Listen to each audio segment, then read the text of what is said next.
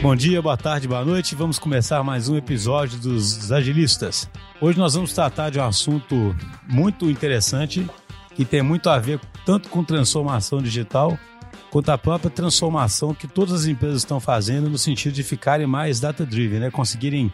A gente sempre fala que as empresas têm que fazer experimentação, mas essas experimentações têm que ser preferencialmente guiadas por análise, por dados confiáveis. E aí, para falar sobre isso, hoje a gente trouxe um time aqui de pessoas que mexem intensamente com isso, tem uma formação teórica profunda nesse assunto, mas aliada a isso, uma coisa que a gente preza muito aqui na DTI, trazem também para a aplicação dessa formação deles um pragmatismo que eu diria que o agilismo traz, né? Aquele pragmatismo de fazer, procurar convergência o tempo todo, fazer as soluções rodarem o tempo todo. Então, assim, apesar do nome ser ciência de dados, a gente tenta fazer com que essa ciência, ainda que seja exploratório, a gente consiga colocar umas camadas aí que garantam mais a, a convergência. Mas quem vai falar sobre isso são os convidados. Eu estou aqui com o Vinição. Tudo bom, Vinição? E aí, tudo bem, pessoal? Estou aqui só para dar uns pitacos, não sei nada de dar. é isso que eu falar. O Vinição, na verdade, não é o nosso especialista, não fiquem decepcionados. Nós estamos aqui com três, três, três é, convidados. Estamos com a Melissa. Tudo bem, Melissa? Tudo bem. Boa tarde. Nessa área de dados, né, existem vários papéis. Eu mesmo estava perguntando isso aqui antes do podcast. Né? Tem um cientista de dados, tem um engenheiro de dados. Então, fala um pouquinho sobre o seu, seu background aí, Melissa. Qual o seu papel que você normalmente atua? Tá bom. É, eu atuo na DTI como na equipe de ciência de, ciência de dados, é, atuo como no papel de analista de dados, né? Então, analista de dados é aquela pessoa que está ali no dia a dia é, criando, né? Criando perguntas e procurando respostas para essas perguntas através da análise de dados. Então, a gente faz isso através de teste de hipóteses, criação de indicadores, é, através de, de você conseguir propor né, uma metodologia adequada para uma análise. Então, tudo isso está é, no meu dia a dia de trabalho. Então tá bom. Então você é analista de dados. Estamos aqui com o Marco também. O Marco está direto da nave espacial, como é que é, da estação orbital. Da Dragon. e aí, Marco, e você? Qual que é o seu background e qual que é a sua, sua atuação? Olá, Xuxa, olá, Vinícius, olá, Melissa. Eu, Marcelo, agora já vou deixando um oi, né? É, eu atuo hoje na DTI como cientista de dados, né? É, e também estou atuando como head de data science, que ah, no papel de cientista de dados, a ideia seria a gente estabelecer uma metodologia que a gente vai conseguir atingir o objetivo que o cliente gostaria, né? E no meio disso tudo, é, o cientista de dados ele funciona mais ou menos como se fosse um, um eu poderia dizer, um cozinheiro que seleciona os melhores ingredientes, ou se não, um técnico de futebol que vai conseguir é, colocar as melhores táticas para o time fazer o gol, né? Ou chegar no objetivo correto, né? E como eu, eu também atuo como analista de dados e como engenheiro de machine learning, quando eu estou pegando e é, procurando um melhor algoritmo para poder chegar na melhor solução, ou desenvolvendo um algoritmo de forma que ele execute de forma mais eficiente computacionalmente. Tá, Joia, não, vou querer até entender isso melhor, né, fazer o público entender um pouquinho melhor. Só apresentar o Marcelo antes, tudo bom, Marcelo? Fala, Xuxa. Marcelo Pio, correto? Isso. E você, Marcelo, você nesses dados aí, o que, que você é? eu sou engenheiro de dados aqui na DTI e o engenheiro de dados basicamente é o encanador dos dados, vou falar assim. a gente tem que ligar vários é, dados de, é, de, lugares diversos, que diferentes sistemas, que os próprios sistemas da DTI fazem, tipo um banco de dados mesmo, para entregar isso para o cientista de dados da melhor forma possível para ele conseguir tratar esses dados é, de uma forma decente. Pode não ser até para um cientista de dados, pode ser até para uma área de negócios ou uma, um BI da vida. É basicamente esse trabalho de trazer dados o mais rápido possível. Entendi. Interessante, né? Fica, fico lembrando aquelas piadinhas, né? Que os órgãos ficam concorrendo para saber quem é o mais importante, né? é, sem, sem, sem o cérebro, sem mim você não pensa, mas sem o coração, o sangue não flui, né? Pelo visto aí são todas... Aí que eu queria começar com algum tipo de definição da forma mais simples possível, claro. Ou seja, para fazer uma empresa ser data-driven, para fazer com que ela possa trabalhar com modelos de predição, né, para fazer com que ela possa tomar decisões de forma mais analítica, nós estamos usando aí de a gente precisa de dados e precisa de vários papéis que abrangem desde obter esses dados até tratá-los, modelá-los, traçar hipóteses, etc. Né? Alguém consegue escrever de uma forma mais é, que problema final nós estamos resolvendo para uma empresa e, por, e quais os papéis que são necessários quando a gente fala aí de ciência de dados? Esse assunto ele ainda é muito novo, né, Schuster? Então, é, de, dependendo da empresa que a gente está falando, né, se é Google, Netflix, elas são duas das, das grandes potências que estão puxando data science, é, eles podem ter mais ou menos definições do que a gente está utilizando na DTI, né? Na DTI a gente divide em quatro papéis. É importante só colocar aqui, é, igual o Vinícius até prega, né? Que é, dentro de um time de futebol, todo mundo está jogando futebol. Só que cada um tem um papel diferente, né? Dentro de um time de vôlei, todo mundo está jogando vôlei. O objetivo é a gente defender e fazer pontos, né? E de um time de dados, todo mundo, ele, ele é, é, importante todo mundo estar tá voltado para o mesmo objetivo que é gerar o valor com os dados, né? Só que nisso, acho que é, se todo mundo olhasse para a mesma coisa, não ia ter esse valor. Então, para a gente ter um time mais genérico, a gente tem um cientista de dados, né, que ele está atento às perguntas, às hipóteses, a metodologias e algumas métricas. A gente tem um analista de dados, que ele está atento à modelagem, aos meios de responder essas respostas existentes e visualizar os dados e comunicar os resultados. A gente tem um engenheiro de machine learning que ele está atento à arquitetura do processamento, que pode ser ou em paralelo ou serial, pode ser é, um pipeline que ele vai ser executado na GPU, né, na placa de vídeo, ou vai ser executado em vários é, processadores é, distribuídos, e depois ele tem que gerar algum resultado. E a gente tem um engenheiro de dados, que ele está atento ao massageamento dos dados e também a eficiência desse, do, do, do, que seria o pipeline dos dados, que é o quão rápido o dado sai da fonte, é pré-processado e é entregado para essa máquina que vai processar o, o, resultado final, né? Então, ele também tem que estar tá, é, muito preocupado com uma infraestrutura. Se essa infraestrutura ela é hot, ou seja, se ela é rápida, eu preciso de um dado tempo real, ou se ela é cold, se ela pode ser fria, se eu posso processar isso uma vez por dia. Entendi. Aí eu já faço uma pergunta pensando um pouquinho no agilismo essas pessoas normalmente estarão num squad, correto? Né? Trabalhando de forma multidisciplinar em prol de um mesmo objetivo. Mas em todo lugar é assim? Ou tem lugares que tratam isso meio waterfall? Eu não tenho muita experiência com fora, mas até mesmo pelo background de ciência que muita gente trata, muita gente ainda é, entra no esquema cascata mesmo, porque eles não conseguem encaixar o modelo ciência de dados dentro de uma prática ágil, de, de colocar dentro de uma sprint e tudo mais, de, de lidar com essa coisa ágil. Eles, é, tipo assim, você, às vezes as pessoas elaboram uma hipótese, levam meses com essa hipótese e, tipo assim, acaba ficando meio cascata que é basicamente você ter a elaboração de, de um requisito, né? É gigante, por exemplo, de, de, um, de um sistema inteiro, e no final você ter o sistema entregue inteiro já para você.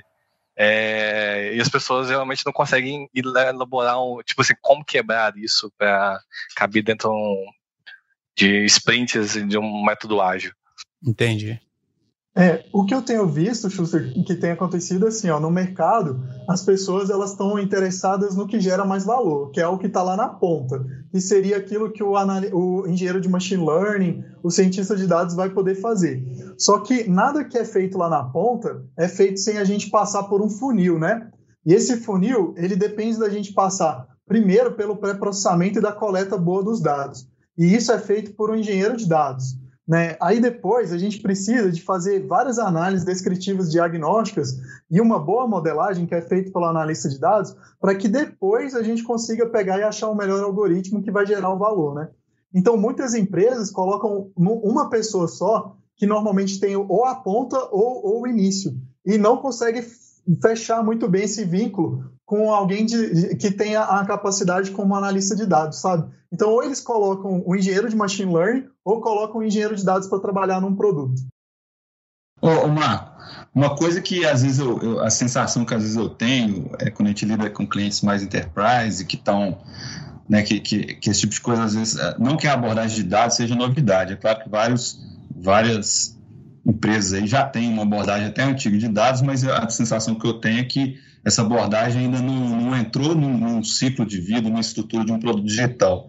Então, assim, a sensação que eu tenho é que, às vezes, quando eles, esses clientes nos procuram, eles ainda estão pensando num problema meio transacional, sabe? Tipo assim, ah, eu preciso de fazer uma predição XYZ. Eles não pensam do tipo assim, cara, eu estou montando um produto digital aqui, que é até, até linkando com o que o Schuster falou, e aí uma das dimensões desse produto digital é eu conseguir ter uma realimentação para, desde quando eu estou é, bolando as, as, hipóteses de negócio de produto, eu conseguir ter uma, um subsídio de dados, né, um subsídio de, de tanto de ferramentas quanto pessoas que têm essa, esse conhecimento dentro de um squad, façam com que essa roda gire e que eu consiga, de fato, validar essas hipóteses baseadas em dados. A sensação que eu tenho é que essas empresas que você falou, os nativos digitais, Netflix, Google, não sei o quê, já estão nesse nível e pensam desse jeito, pensam numa abordagem, talvez com você tendo uma estrutura central na empresa é, de dados, né, um time mais centralizado de dados, mas também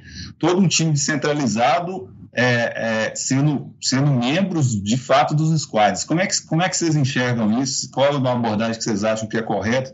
Vocês acham, vocês concordam comigo que os nossos clientes ainda precisam de dar vários passos, a maior parte deles, né?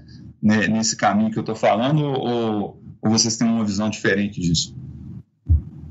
Esse assunto, na verdade, sua pergunta ela foi bastante abrangente. Eu vou tentar responder por partes.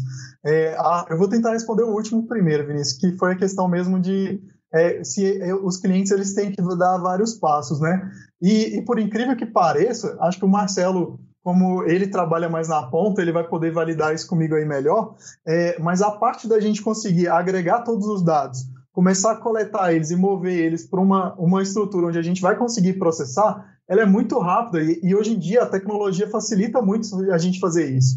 A gente tem várias plataformas, eu não queria fazer muito propaganda, mas, por exemplo, tem inclusive a, a Databricks, que tem o Delta Lake, que, assim, em pouco tempo, em, em poucos dias, a gente já teria uma estrutura de dados onde a gente poderia é, é, começar a fazer análises mais de alto nível, né, para poder chegar nas respostas. Mas o, o, o que você falou no, no, no, no final é verdade tu, todo esse processo que a base dele, que precisa ter uma sustentação é moroso, né, ele só vai ser feito por causa do que ele vai gerar de valor. E quando um executivo ele chega né, é, com alguma proposta, ele está chegando com aquela proposta que é a que gera valor. Então, o que a gente faz é o raciocínio, assim, é, para que eu possa chegar nessa proposta, qual que é a, numa proposta ágil, qual que é a mínima estrutura que eu tenho que montar para poder gerar isso?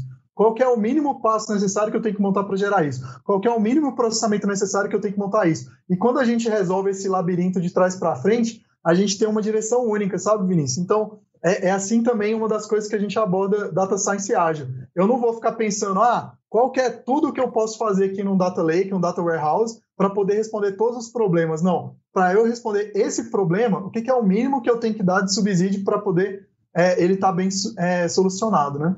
É, um dos problemas que a gente tem muito nos clientes é tipo assim, tem clientes, tem dois, basicamente dois tipos de clientes, que é o cliente data hoarder, que é tipo aquele cara que grava todos os dados possíveis e inimagináveis, e tem o cara que não grava dado nenhum. Talvez o Data Roader é o, é o melhor dos casos, por causa que, tipo assim, apesar de estar tá gravando tudo de, de qualquer jeito, sem estar tá com muito controle dos dados, você ainda consegue ir lá e encontrar dado antigo de alguma forma, caçando lá, é, futucando os dados mesmo. É, o cara que não grava dado nenhum é um problema, mas nenhum dos dois, é, isso é um empecilho para você começar com ciência de dados. Porque mesmo você, começando agora, vou, tipo assim, eu vou começar a coletar meus dados agora e armazenar eles mesmo, tem, existem aplicações que você consegue fazer com poucos dados. Tem realmente esse, é, é, coisas que você vai querer muitos dados, principalmente lidar com sazonalidade de clientes, ver algumas coisas que realmente você precisa de, de, de uma coleta de dados durante um, é, um tempo aí para você conseguir. Mas tem várias aplicações que você não precisa ficar coletando dados de anos e, e tudo mais. Você consegue com dados de um mês, ou dados de uma semana, ou dados de uma, uma ida em algum serviço pegar esses dados e já brincar com eles e já vai trazer bastante é, valor para o cliente. Então, existe o conceito de MVP em ciência de dados? Com certeza. Porque assim, é bom que eu, como eu sou bem leigo no assunto mesmo, fica fácil, né, de eu, de eu me colocar no lugar de quem, de quem é leigo, né? Porque a impressão que dá, e eu li até estava comentando aqui antes de começar, eu li uma, uma reportagem extensa na The Economist há pouco tempo, os caras falam sobre algumas dificuldades que a ciência de dados vem, vem encontrando para entregar os resultados prometidos, né? E aí uma das, das dificuldades que os caras é, comentam é justamente a dificuldade de operacionalizar a solução, sabe? Ou seja, é, tanto a dificuldade que, que o Marcelo acabou de citar, isso é falado lá explicitamente. Às vezes os dados não existem, é muito mais difícil obter esses dados do que parece, sabe? Né? Todo mundo fica pensando que os dados estão ali, mas na hora que você vai, vai precisar mesmo dos dados, eles já não estão ali, já é uma frustração inicial. E depois você até consegue fazer um algoritmo ou fazer tirar alguma conclusão, mas aquilo não vira ação na empresa, sabe? Não operacionaliza, né? Não entra no sangue da empresa, sabe? Não, não é institucionalizado, né? É... Por que, que isso acontece, ou isso acontece mesmo? Essa, essa reportagem tinha uma visão meio pessimista, entendeu? Vocês enxergam assim? Eu já tive experiência em local de trabalho em que havia essa resistência por, sei lá, pessoas muito antigas que estavam acostumadas a trabalhar de uma maneira, e aí você chega com uma informação nova, com uma maneira dele mudar a estratégia, né, de, o planejamento, e, e aí por isso já, já encontrei resistência, mas em, em compensação, é, em outros cenários, como tem sido na DTI, né, a gente, eu tenho lidado com clientes mais abertos, né, a isso, porque eu acho que, pelo momento mesmo, né, da ciência de dados, está sendo é, um, um assunto do momento, né, as pessoas mostrando o quanto que uma tomada de decisão orientada a dados pode melhorar os resultados da empresa. É, por ser um, uma buzzword, eu tenho percebido que algumas empresas já estão mais abertas a isso. Marco, você acha que isso, essa pergunta do Justo tem um pouco de relação com o que a gente estava conversando sobre a questão do, do você montar um algoritmo ali, achar que você já resolveu o problema e não, ter, não precisar de entranhar ele, ele ali dentro de um produto para de fato ele, ele funcionar? Sim, é exato. Eu ia comentar sobre a expectativa e a realidade é, das pessoas quando a gente está tratando de um, um, produto de data science, né? A, a, pessoa pensa assim, nossa, um produto de data science, a primeira coisa que vem na cabeça, Vinícius Schuster, é a dificuldade de ser feito, né? Você fala assim, nossa, esse negócio é muito complexo e tal. E é claro que um pedaço do código ele é complexo, ele é o pedaço do código de data science. E ele é que o time que a gente monta, né, o time analítico, que normalmente tem no mínimo é, nos quatro papéis. É claro que os papéis eles podem estar na mesma pessoa, né? Mas a gente preenche os quatro papéis para poder resolver um problema. E depois que a gente resolve esse problema, aí a gente tem um algoritmo. E esse algoritmo, ele, por mais complexo que ele seja, ele gastou um determinado tempo finito e ele está entregue num, num, caixotinho. Só que esse caixotinho não funciona dentro de um produto digital. E para que a gente possa colocar ele para funcionar dentro de um produto digital, assim como qualquer API, qualquer, qualquer front, qualquer aplicação, é, seja web ou seja é, de, de mobile, a gente vai precisar fazer toda a parte de configuração, toda a parte de monitoramento, toda a parte de comunicação com os bancos de dados, toda a parte é, do fluxo, né, da, da, gente estruturar bem, é, de certa forma, que é, um, é, é, difícil você fazer uma arquitetura de software, né, e, e tudo isso tem que estar tá englobando o que seria o código do machine learning, né, para que o, o, código do machine learning possa estar tá gerando valor. Então, o que acontece é que, como, a, como a gente estava falando anteriormente, as pessoas pegam e contratam um cientista de dados, um analista de dados, ou um engenheiro de dados, ou um engenheiro de machine learning, para ele poder fazer todo esse ciclo. Mas é quando esse engenheiro de machine, machine learning, por exemplo, ele se depara é, para poder construir software, para poder dar suporte para essa machine learning funcionar, isso não é a mesma coisa, não, não, não, tem uma complexidade diferente, tem características diferentes, né? E, e, e acaba que por, por, eles às vezes manterem isso num time, num, num grupo só bem fechado, eles não conseguem fazer um produto. Então, o que a gente tem feito na DTI é fazer isso por etapas. Então a gente faz a parte do, do, do data science com o time analítico e o time analítico ele vai é, mudando, né, vai fazendo uma transição para um time de desenvolvimento. O time de desenvolvimento ele assume o código que foi feito pelo time de, de analítico e vai colocando isso em produção até com que a gente veja isso funcionando para o cliente. E aí, nessa forma, a gente está garantindo o contrário disso que você está falando, sabe, Schuster? Porque é a realidade. É, se você deixar tudo para uma pessoa analítica desenvolver, pode ser que ele não vai saber as melhores práticas de desenvolvimento e pode ser que ele não vai conseguir colocar aquilo em desenvolvimento.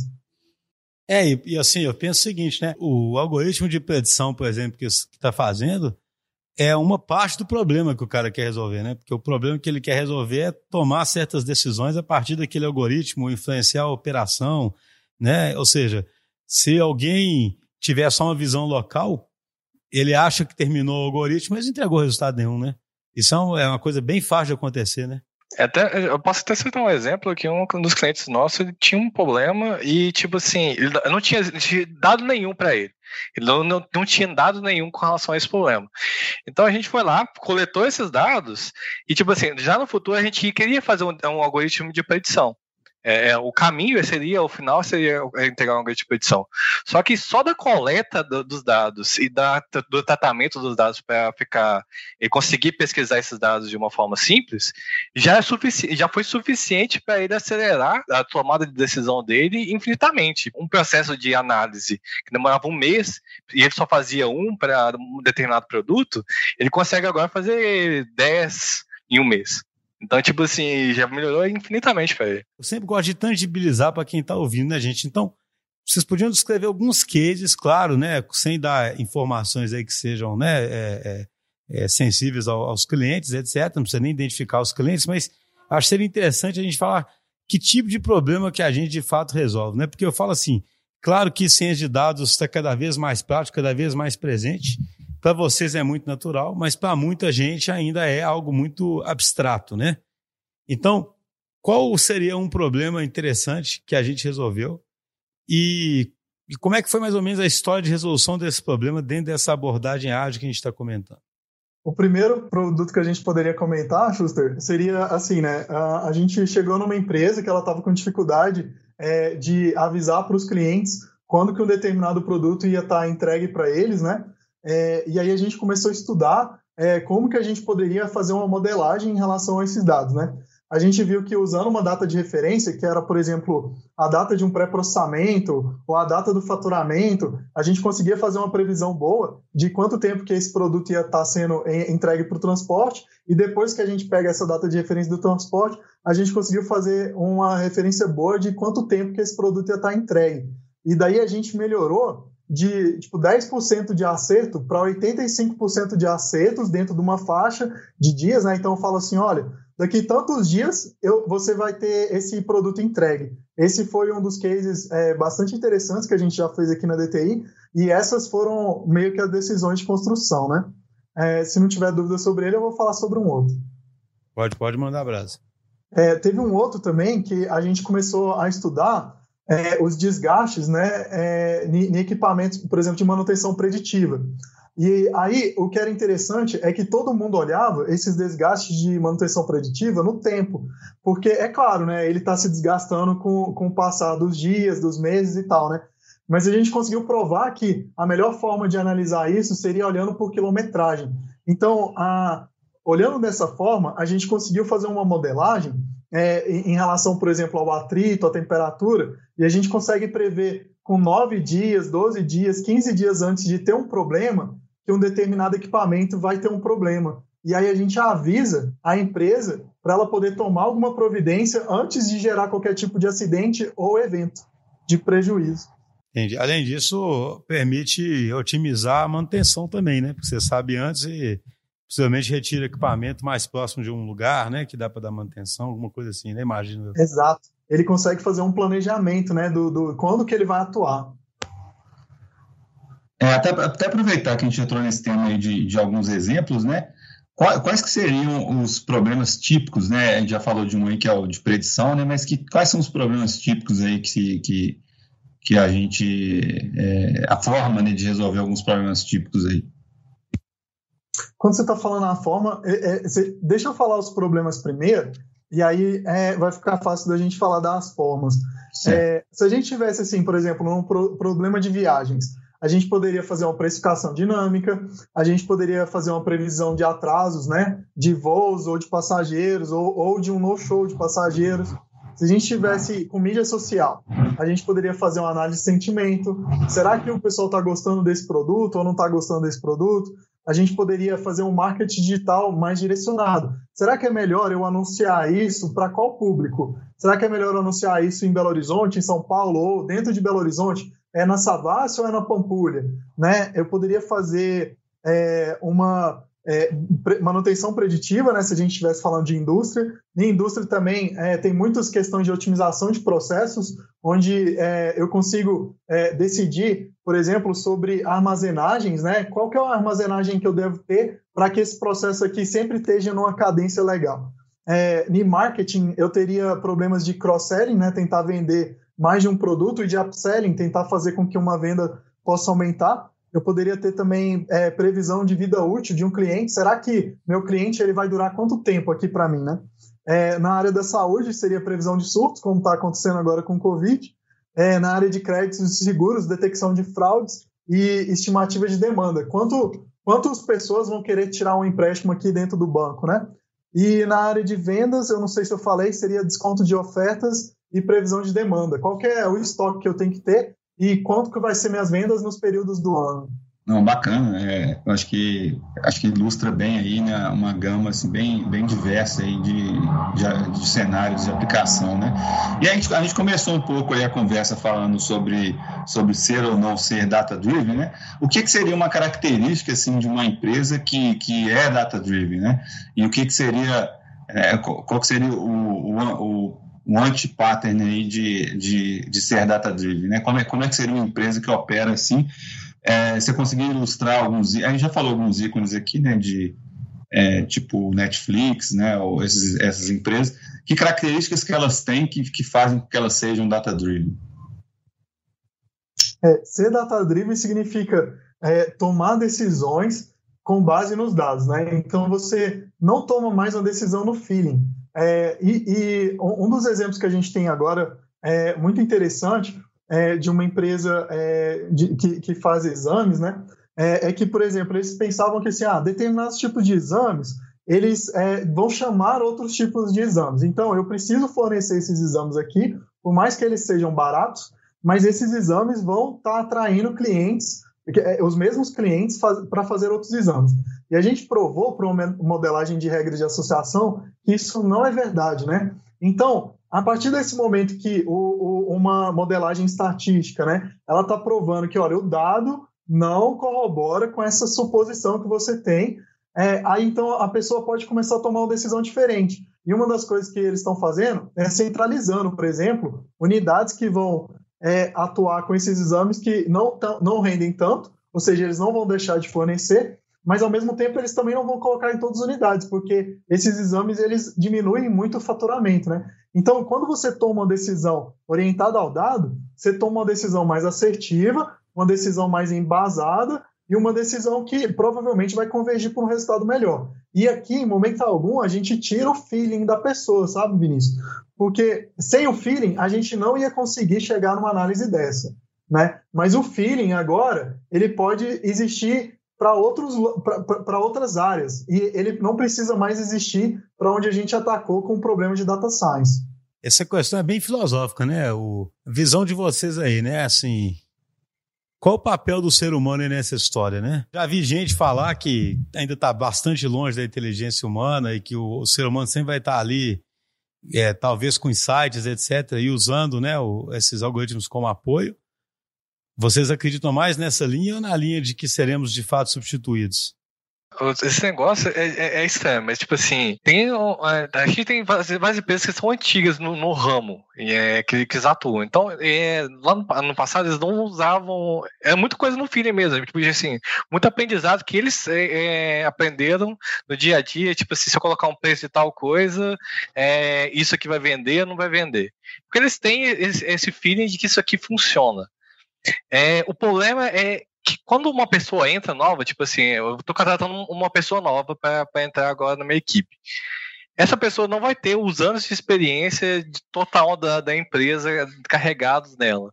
Aí até ela pegar esse feeling, tipo assim, de isso aqui tá, é, é, tal preço, você tá se, você, se a outra pessoa, por exemplo, aposentar, deixar de atuar no, ou for mudar de empresa, você está perdendo todo o, o conhecimento daquela pessoa ela sumiu da empresa. É, então, um problema que a Data Science tenta resolver é tirar, tipo assim, aprender com essa pessoa, é, com, por que, que ela tem aquele feeling e por que aquele feeling funciona. E tratar aquilo ali a, através da metodologia de dados. Então, tipo, você, você tem os dados para corroborar o que é, aquela aquele, pessoa. Aí aquilo ali vira um ativo da empresa, né? E não um ativo é. da pessoa, né? Que sim. Primeiro você vai ver se aquele filho é verdadeiro ou não, né? Com dado, pelo que eu entendo, né? Vai, vai, vai ter a hipótese, vai comprovar se o feeling é verdadeiro ou não. E a empresa começa a ter aquilo como um ativo dela, independente das pessoas, né? Mas a pergunta é assim: depois esses algoritmos eles vão se desenvolvendo sozinhos após esse feeling? O quanto que eles precisam do ser humano acompanhando ainda? Um problema de, da, da, inteligência artificial em, em, si é que muitas das coisas que ela vai aprender depende do feeling inicial. Tipo assim, é, o, o, o, ser humano precisa, é, sabe, é, sabe, que aquilo ali funciona. É, é aquele range de preço funciona melhor, ou, ou alguma coisa do tipo. Aí a gente consegue de uma forma muito mais fácil ensinar uma inteligência artificial para tratar, é, para conseguir tratar aquele dado. Se você for, tipo assim, eu quero ser mais genérico e ter, é, fazer um aprendizado igual ao ser humano, tipo assim, baseado em nada, só baseado nos dados, me dá um, um feeling. Vai levar muito mais tempo e muito mais é, é, dedicação computacional. O custo desse projeto vai ser muito maior. Então, se você já tem um feeling é, de uma pessoa, aquilo ali facilita muito um projeto de, de inteligência. Se você não, não tem um feeling nenhum, com relação àquele negócio. Às vezes é tipo assim, é um projeto novo mesmo, ou a, a empresa está entrando numa jornada nova que não tem noção nenhuma de como é o mercado daquilo ali.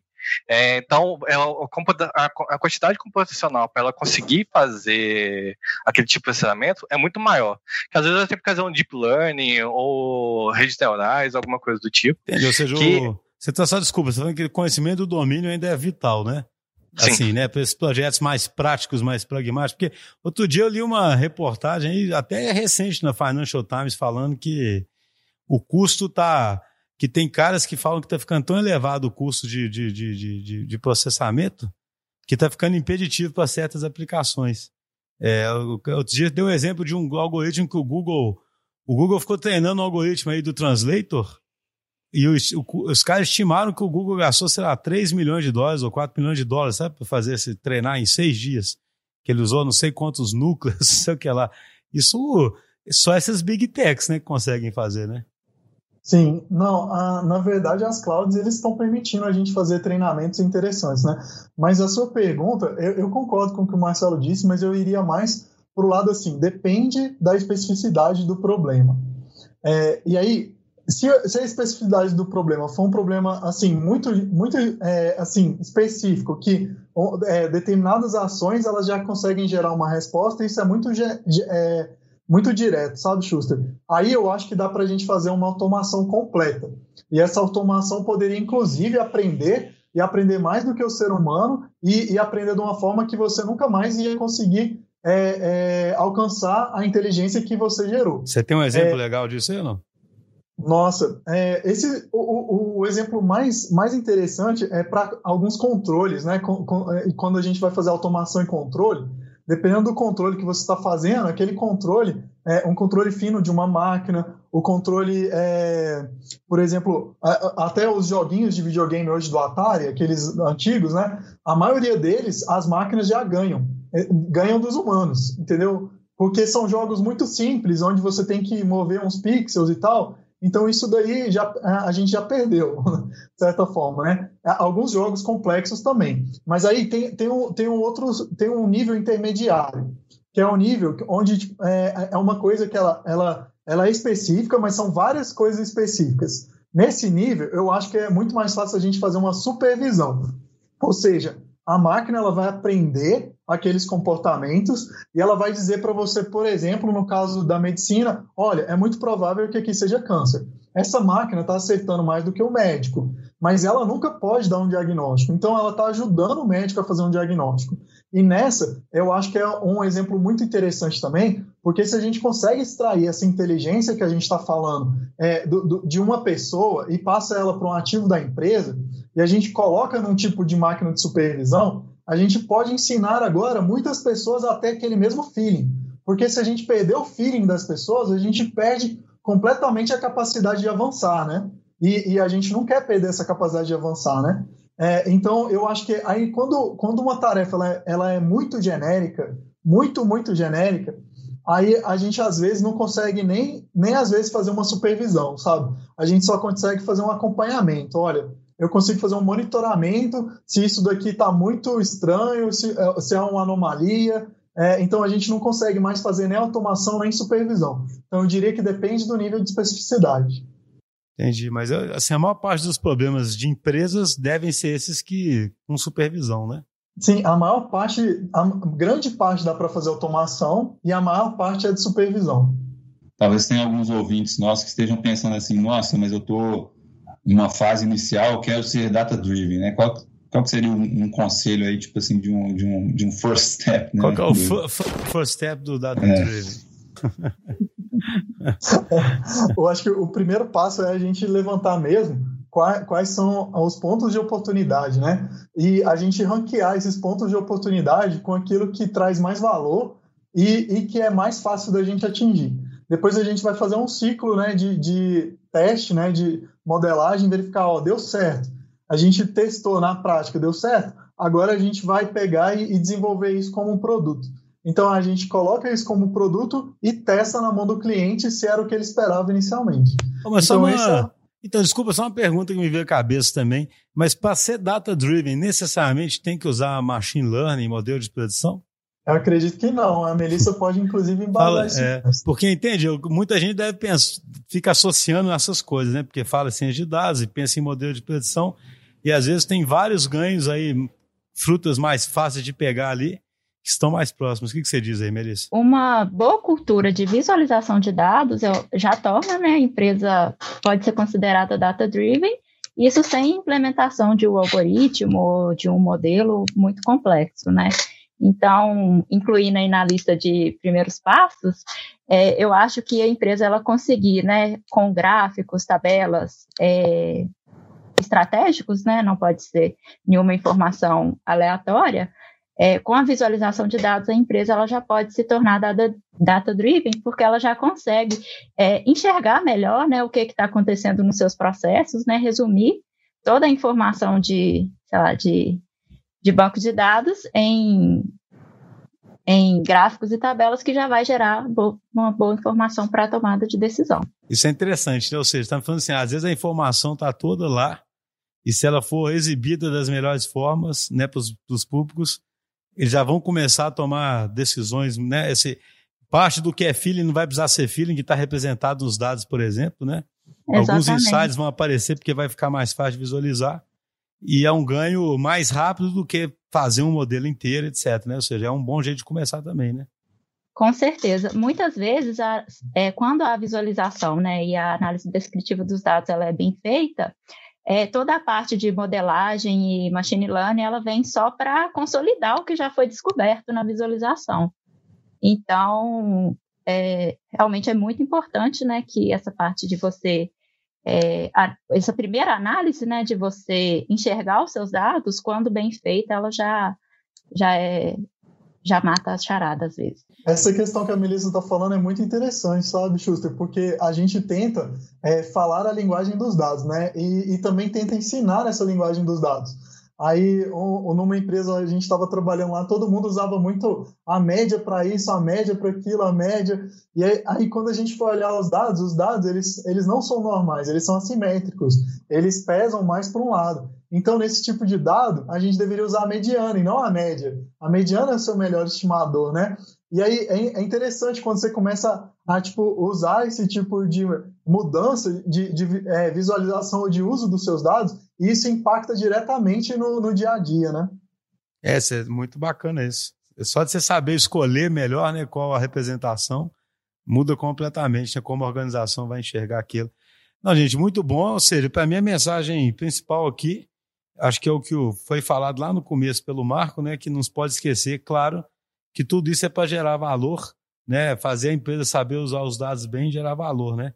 E eu achei muito interessante a gente concluir com isso que às vezes isso pode ser tão simples quanto começar a usar a mediana em vez da média. Eu achei esse exemplo aí fantástico, né? Ou seja, simples depois que alguém vai lá e coloca isso para funcionar, né? Mas uma ação é de fato simples, né? Diferente de ter que botar um modelo para funcionar. já muda completamente as, as decisões que são tomadas a partir dali. Valeu, pessoal. Muito obrigado pela participação. Espero que a gente faça outros episódios aí sobre dados. Um abraço. Abraço. Abraço. Valeu. Abraço, até mais.